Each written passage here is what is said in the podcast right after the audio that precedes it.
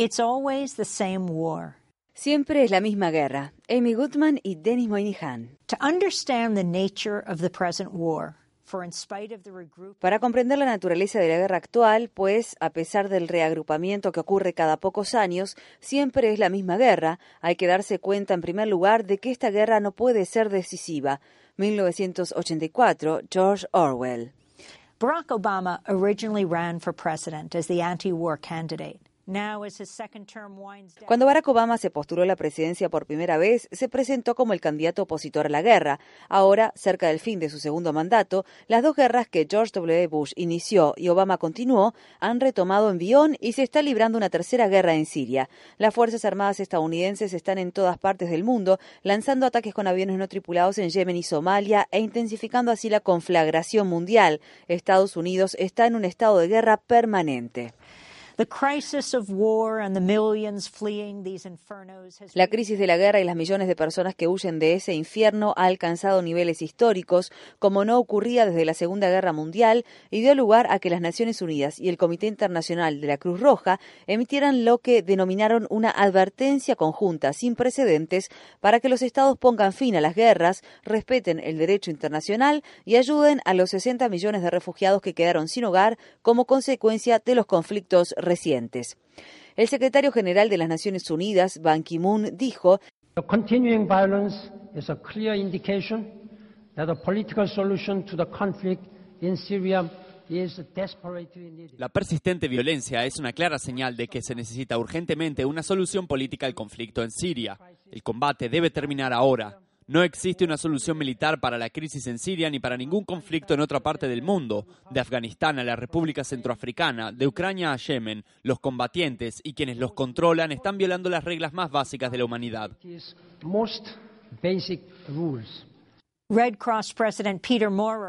El presidente del Comité Internacional de la Cruz Roja, Peter Maurer, añadió When humanitarian law and principles are disregarded, when humanitarian Cuando se ignoran las leyes y los principios humanitarios, cuando las agendas políticas son más importantes que las necesidades humanas, cuando se niega el acceso a los heridos y los enfermos y cuando la preocupación por la seguridad hace que se suspendan las operaciones, las personas son abandonadas, la noción de protección pierde su significado y la humanidad es pisoteada. Solicitamos a los estados que reafirmen nuestra humanidad compartida mediante medidas concretas y cumplan con su responsabilidad de respetar y asegurar el respeto del derecho internacional humanitario.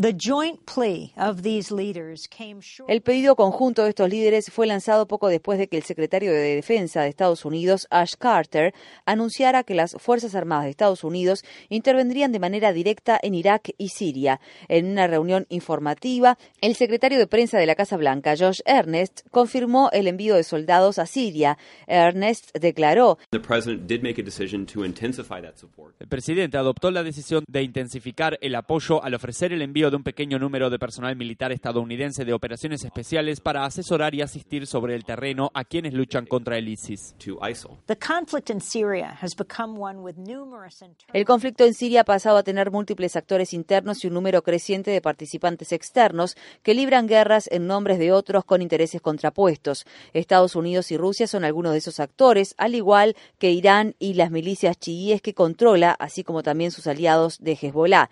Las milicias kurdas las milicias kurdas, que cuentan con el apoyo de Estados Unidos, están siendo atacadas por Turquía, un aliado de Estados Unidos. El autodenominado Estado Islámico está combatiendo contra el gobierno de Assad, pero también está luchando contra grupos vinculados con Al-Qaeda, como el grupo Khorasan y el Frente al-Nusra.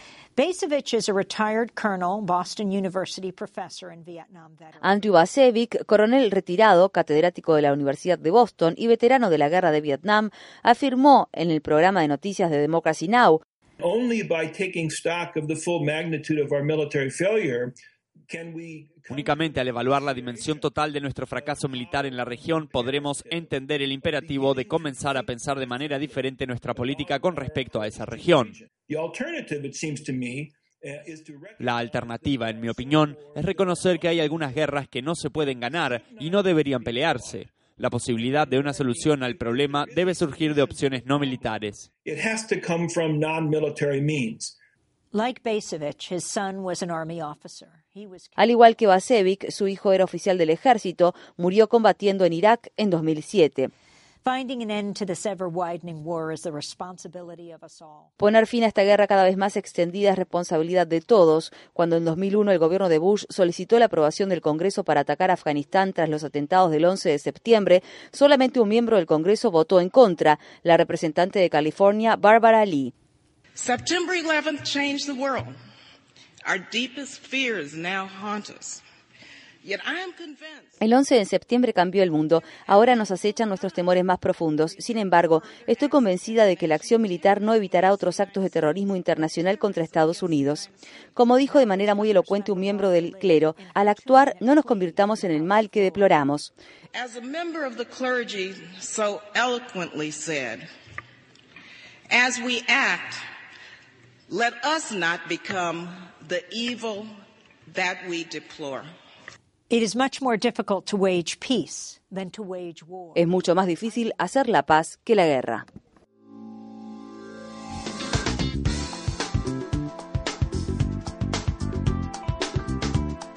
Este año, Democracy Now! en español, el informativo independiente de Guerra y Paz, cumple 10 años de transmisión. Únete a la celebración y envíanos a través de las redes sociales un autorretrato desde la región donde escuchas nuestro programa. O si eres una estación que transmite nuestra programación, envíanos una foto de tu radio. Promocionaremos las imágenes a través de nuestro programa de televisión y de las redes sociales. Visita nuestra página web democracynow.org es y entérate.